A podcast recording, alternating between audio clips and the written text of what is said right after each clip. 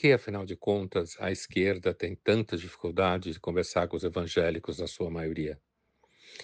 E aí, de repente, começa a se falar que o Lula está começando a ficar estressado com aqueles evangélicos que o teriam apoiado. Quando a gente fala evangélicos aqui, a gente está falando das pessoas, não necessariamente dos caciques, pastores ricos.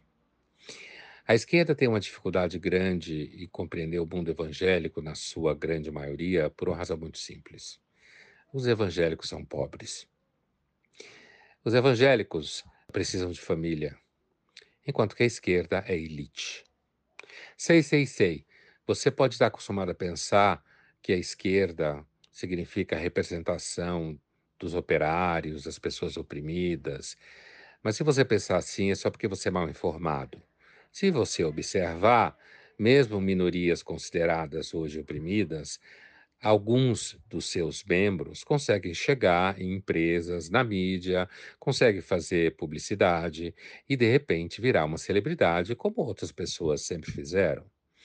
Portanto, a ideia a priori de que se você é uma pessoa de uma minoria identitária oprimida, você necessariamente é pobre e será pobre, hoje pode ser uma ilusão. É muito mais provável que você pense e tenha uma arquitetura mental de elite.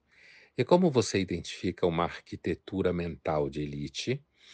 Se você acha, por exemplo, que gente que defende família e é contra o aborto é gente burra, ignorante, autoritária, opressora e patriarcal, você é da elite.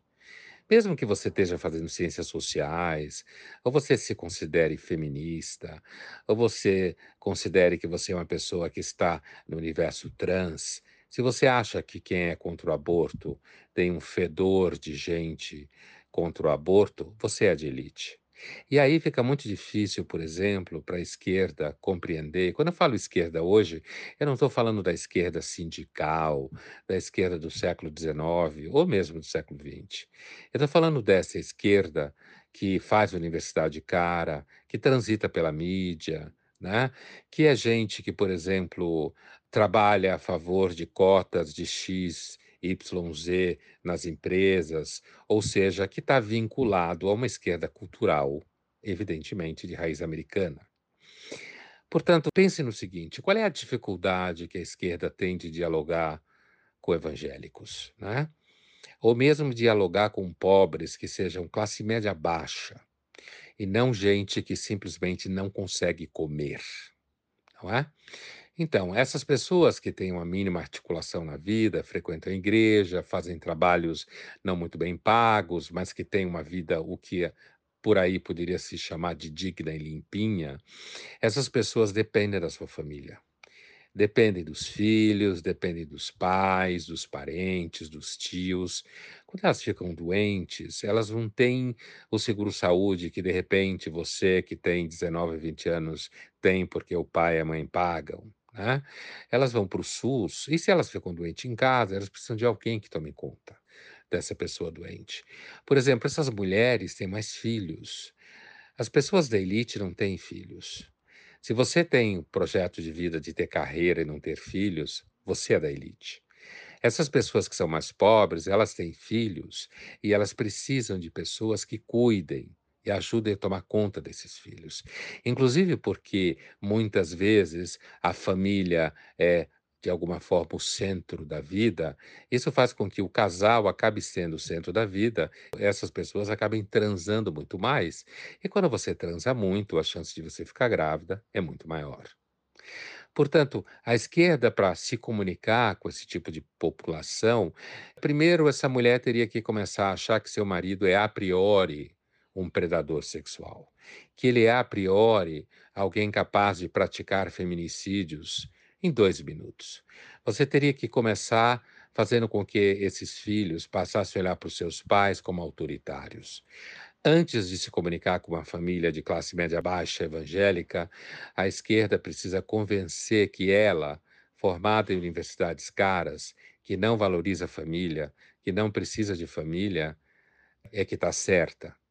Ela tem que convencer a essa mulher que o aborto é sempre uma coisa boa, e se ela acha que não é, ela é atrasada na realidade e oprimida.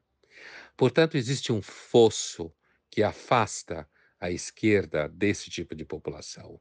E esse fosso é simplesmente uma reprodução do fato de que hoje, digamos, as pessoas que transitam mais ativamente pelo universo da esquerda é elite no mundo.